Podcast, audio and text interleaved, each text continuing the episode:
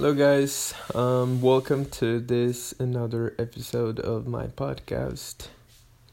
Um, today I am laying on my bed, but I wanted to talk about some um things that I'm doing.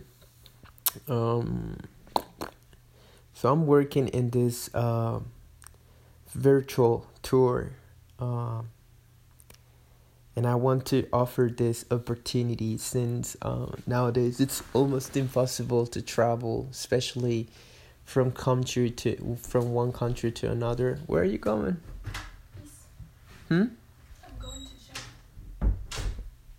Sorry, I was just bothering my wife.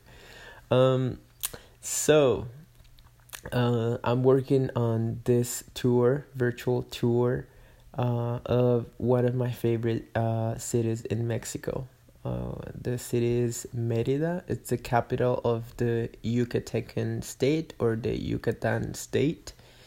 Um, many people, especially people that are not who are not from from Mexico, they don't know that uh, Yucatan it's a Mayan based state, meaning that there's still a lot of uh, people who speak uh, Maya there, the language, and um, it's a beautiful state. Like I said, in Merida, it's one of my favorite cities. I would say that actually, um, Yucatan is one of my favorite places in the world. I don't know a lot of places in the world though, but uh, Yucatan is beautiful, and uh, I'm working on this tour. Basically, um, so you know like um since like i said you cannot just go and travel um even when you go there there there's many people who would give you a tour like tour uh tour guide or guides. I don't know how to tour guides guide tour no good tour guides or uh touristic guides. Um i was just thinking like yeah normally they take you to the most uh like famous places and that's not something that I'm not gonna do. But also, I was thinking to just show people from my own experience what are the best places to visit. But and also, I want to teach some Spanish using my virtual tour. So it's gonna be really interesting. Um, so uh, like I said, I'm going to show the city, the, the more important places around town, but also I'm going to I'm gonna show uh, like the places that I loved when I was living there. Uh, you know, like simple like local uh, local um, businesses or like small stores where I I was where I normally would go and get I don't know like some food or just something nice. And also some personal experiences uh, because I have some pictures there of course uh, uh, pictures of me being there. So um, I'm gonna do that. I'm working on that. I know I don't know. I feel like I feel like today my English is well this last two or three days I feel like my English is not super good probably it's because um I'm not I'm not uh, practicing a lot. I'm not listening to the podcasts. It's funny because um, the more I listen to them, the more I feel confident when talking, and uh, I feel like at this time I'm not feeling super super comfortable. Anyway, I'm working on that. And if you're listening to this uh, episode, maybe uh, I will be. I'm gonna encourage in, encourage you, encourage you. Really, is that what you say? In, encourage, encourage you, encourage you. I don't know. to uh, I don't know if you're interested. Uh, you can contact me and I'll give you uh, the tour. Or at least I'll explain a little bit more in case that you want you want to I don't know to to take the tour uh, or if you're just curious about it that's what I wanted to say okay what else um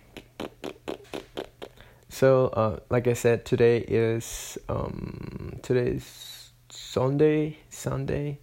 Um, so it's a kind of like cold day, but it's not super cold outside. Just you know, it's it's almost winter, so we are really really we're in December actually, right?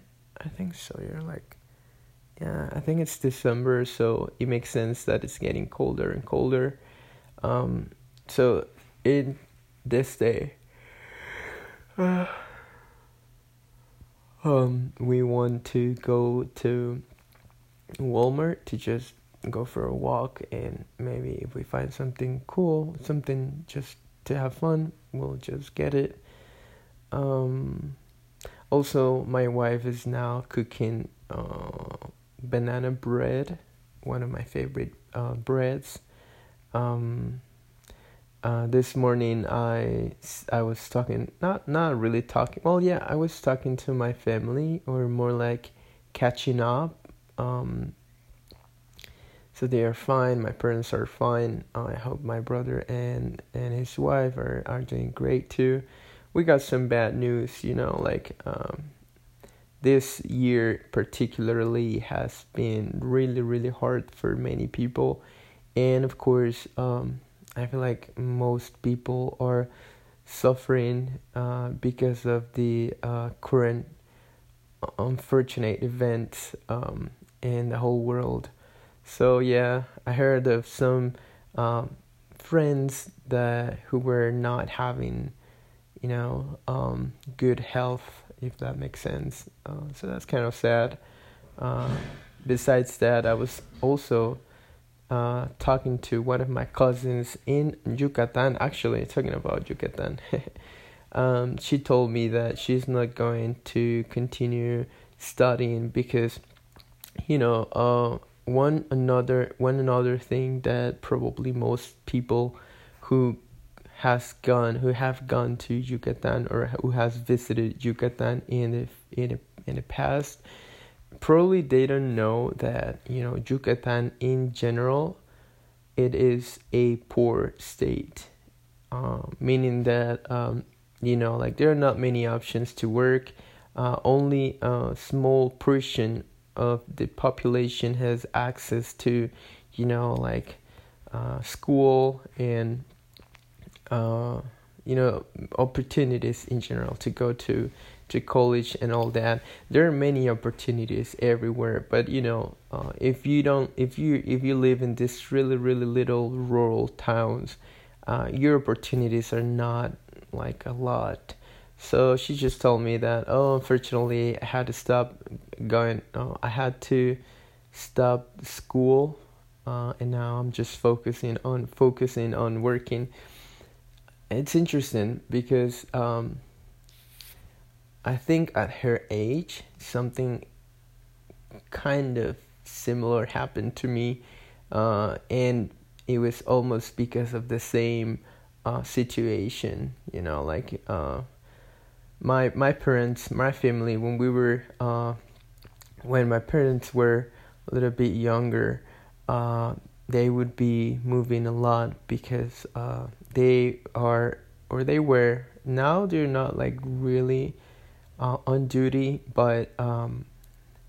in the past uh, they were like really active missionaries, so they would be like moving a lot, and of course, whenever they moved, we had to move with them too. So I mean, my brother and I. So um, I was around. Um, oh, it's funny. I probably was almost the same time. So I was around 17 years old when uh, when this happened. We were living in Mexico, central Mexico, in this state called Puebla, and we had to move back to uh, Mexico, uh, South Mexico. So I lost. Uh, I couldn't continue studying, and my parents couldn't afford for a new school. Uh, at that moment, or probably I think I, I got some problems there. I, I'm not quite sure what happened.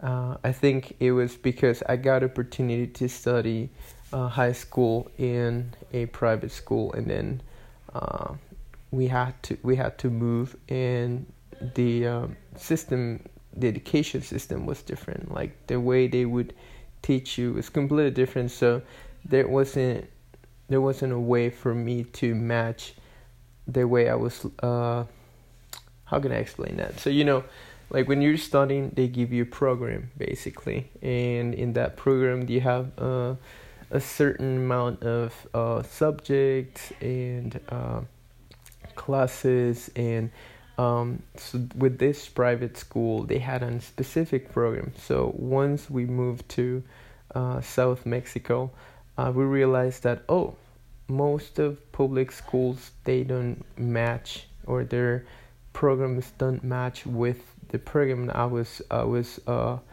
going through uh, in this particular or this private school.